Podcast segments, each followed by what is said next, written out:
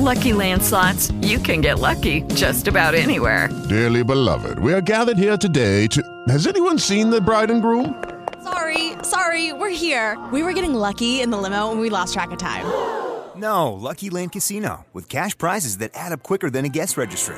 In that case, I pronounce you lucky. Play for free at LuckyLandSlots.com. Daily bonuses are waiting. No purchase necessary. Void were prohibited by law. 18 plus. Terms and conditions apply. See website for details.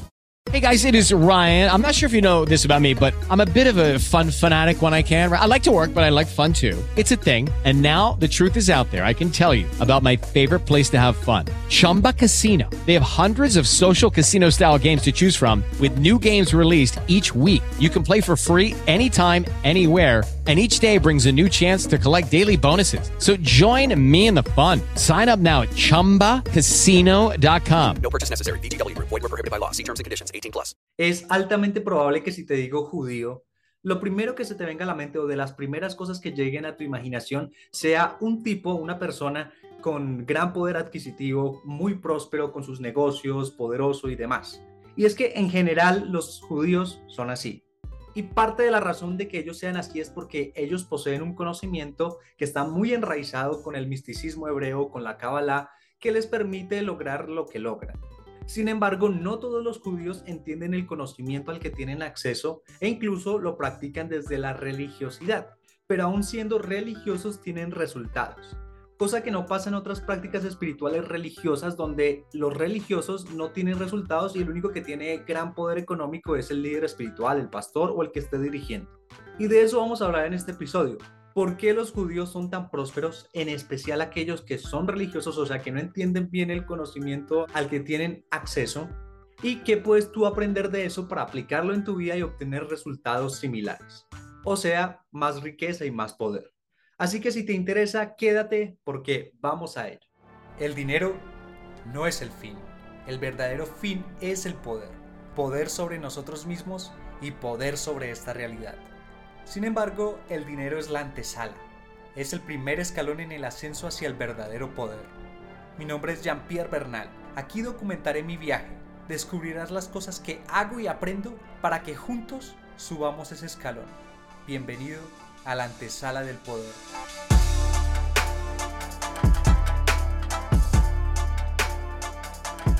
Bueno, bueno, bueno, poderoso, poderosa, bienvenido, bienvenida a este episodio número 345. Momento en que se publica este episodio es el día sábado 3 de septiembre del año 2022. Y como lo dijimos al principio, vamos a explicar por qué razón los judíos, en especial aquellos que son religiosos, tienen los resultados económicos y el poder que tienen. Para empezar, seguramente por la foto de portada del podcast te vas a dar cuenta de que aquí tocamos muchos temas del misticismo hebreo, tocamos muchos temas de la Kabbalah.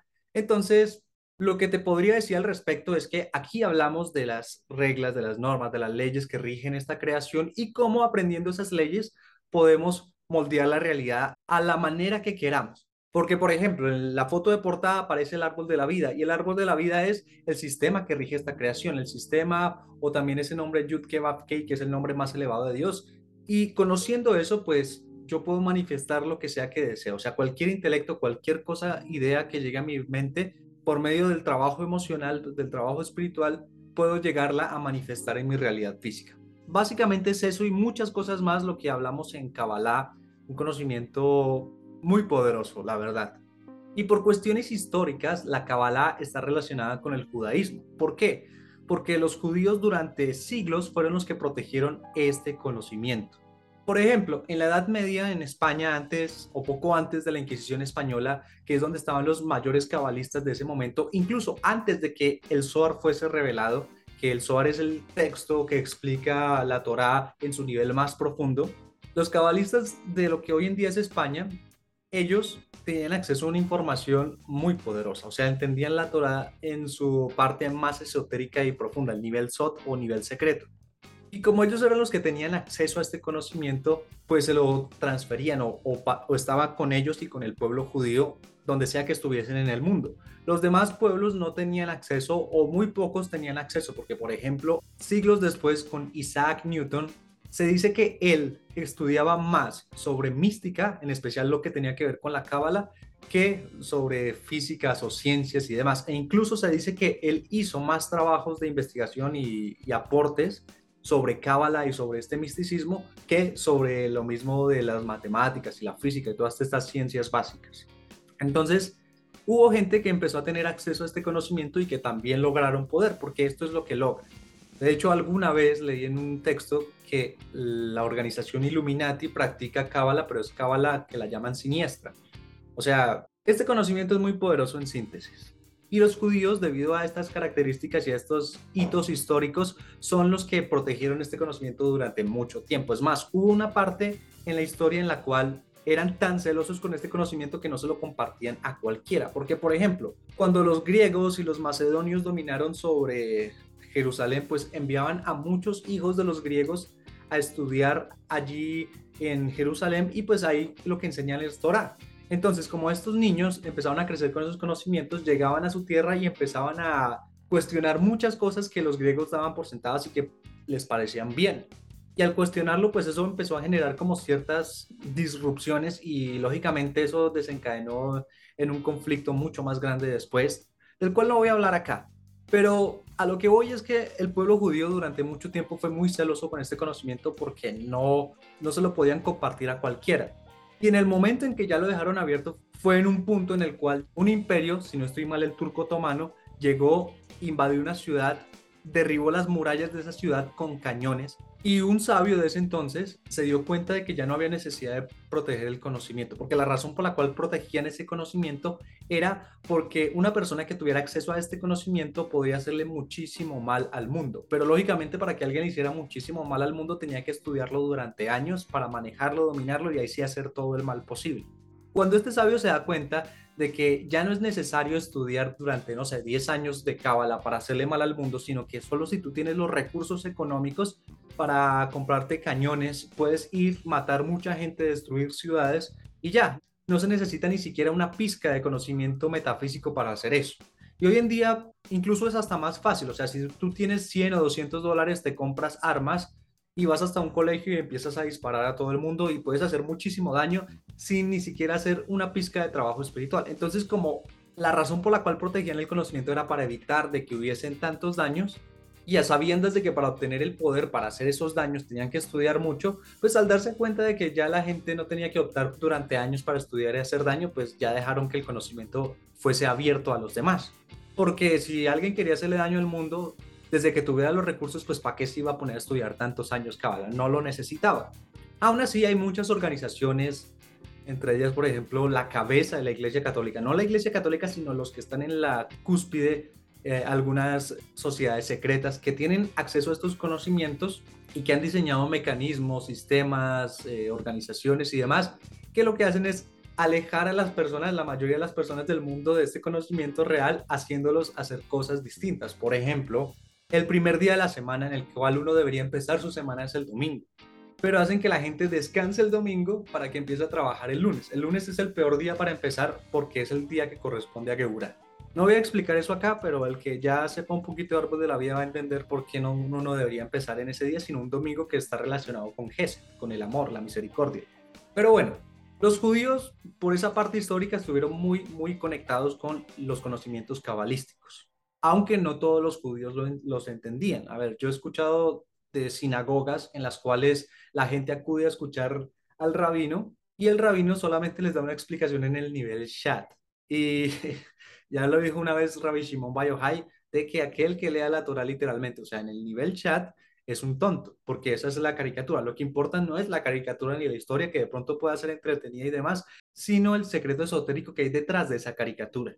Y de esa parte que no entienden el secreto esotérico, no entienden la profundidad del conocimiento que tienen a su disposición, es donde salen las personas religiosas, las personas que hacen las cosas tal cual como lo dice la Torah.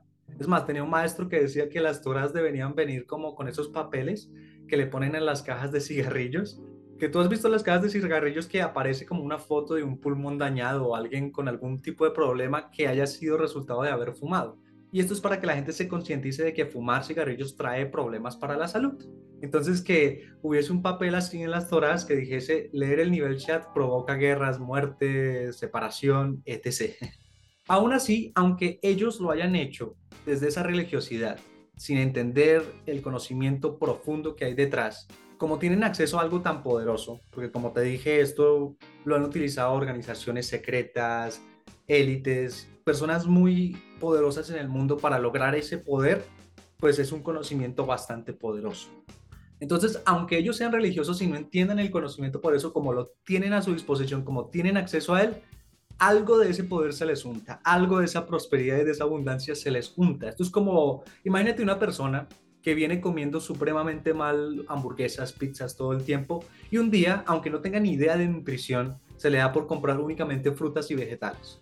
Y empieza a comer frutas y vegetales durante un tiempo, a pesar de que no conozca cuáles son las porciones adecuadas, ni qué debería comer o qué no, qué combinaciones, qué cantidades qué nutrientes, macronutrientes, no, que no sepa eso, digamos que no tiene ni idea de eso, pero empieza a comer únicamente frutas y verduras. Pues a pesar de que de pronto se desfasen algunas porciones o coma menos, lo que sea, como está comiendo un alimento de mayor vibración, por decirlo así, un alimento más natural y menos nocivo para el cuerpo, pues con el paso del tiempo por tener acceso a ese alimento, su cuerpo se va a mejorar, aunque no tenga el conocimiento de por qué mejora ni en qué forma mejorar su vida o su salud por medio de ese alimento, solo por comer ese alimento.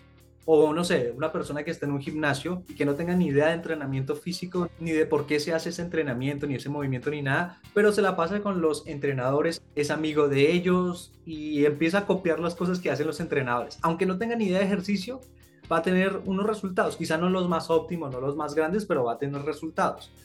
Lógicamente, si esta persona aprendiera sobre los ejercicios o si el tipo que está comiendo fruta supiera sobre nutrición, podría tener resultados muchísimos más grandes. O sea que los judíos religiosos, como tienen acceso a esta información tan poderosa, aunque no la entiendan, obtienen resultados. Si ellos entendieran esa información tan poderosa, lo que sea que tengan en ese momento es una mínima parte de lo que podrían llegar a tener. Así pues, solo por el hecho de que estos judíos tengan acceso a letras hebreas, que son las letras con las que se hizo esta creación, es como cuando Neo es capaz de ver las cosas del código de la Matrix, algo así. O sea, digamos que toda esta creación está hecha con esas letras.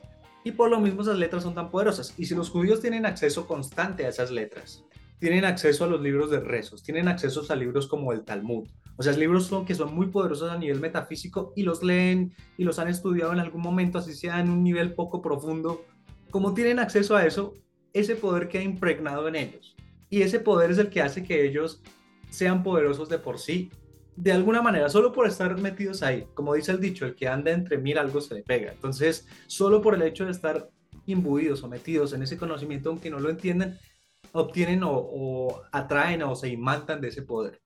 Ya por otra parte vendría la parte de la alajá, la ley judía, como normalmente la traducen, que son unos lineamientos que hacen que la persona, aunque no entienda el fondo, porque también tienen su razón de ser, porque son herramientas metafísicas para revelar luz, aun si no lo ven como herramientas metafísicas para revelar luz, sino que lo ven como un manual de conducta, ese manual de conducta por sí solo hace que la persona tenga mayor control de su vida, hace que tenga mayor disciplina, hace que sea eh, más ordenado, más organizado, más eh, cumplidor, más diligente, más todo, solo por cumplirlo así literalmente. Y por último, pues ellos al ser un pueblo tan cerrado, porque lo fueron mucho debido a lo que te expliqué del conocimiento, que hoy en día son más abiertos, pero aún así hay cierto, no, no voy a decir proselitismo, no es proselitismo, pero sí como que solamente son ellos.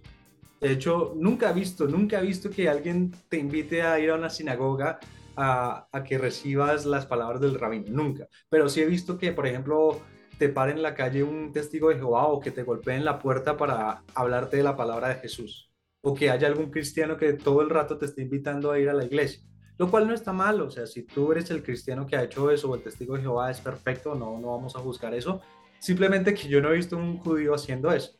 Entonces son como una comunidad cerrada, de hecho, alguna vez le escuché a un judío que decía que ellos se consideraban o se veían a sí mismos como familia y que digamos, si tú hacías la conversión al judaísmo, de todas maneras, aunque ya tuvieses esta conversión, tendrías que esperar un tiempo a que la gente se acostumbre a ti porque no te iban a recibir de una. Porque es como si, no sé, tú tuvieses eh, tu cuarto y llegara tu papá y te dijera, listo, mira, este es tu hermano, una persona que ni siquiera conoces, es tu nuevo hermano y ahora va a dormir contigo aquí en este cuarto. Pues tú dices, no, obviamente no.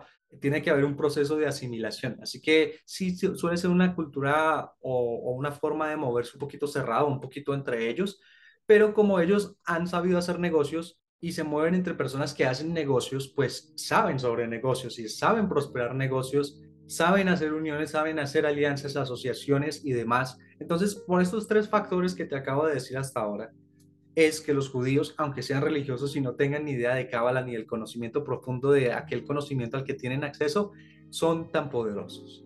¿Qué puedes tú hacer al respecto para aprender de esto? Empezar a untarte o andar con cosas poderosas.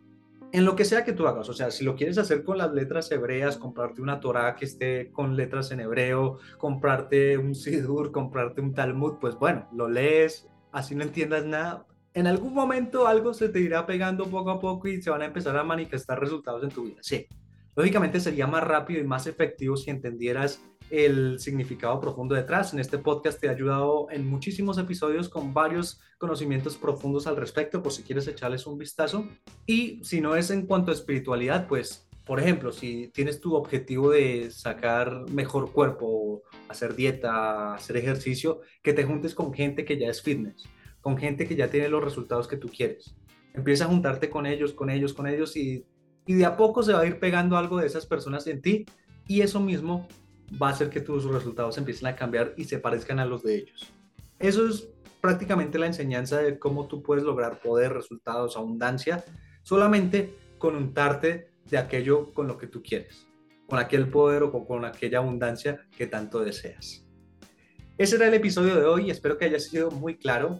Y aclaro también yo de que esto era más una opinión personal que otra cosa.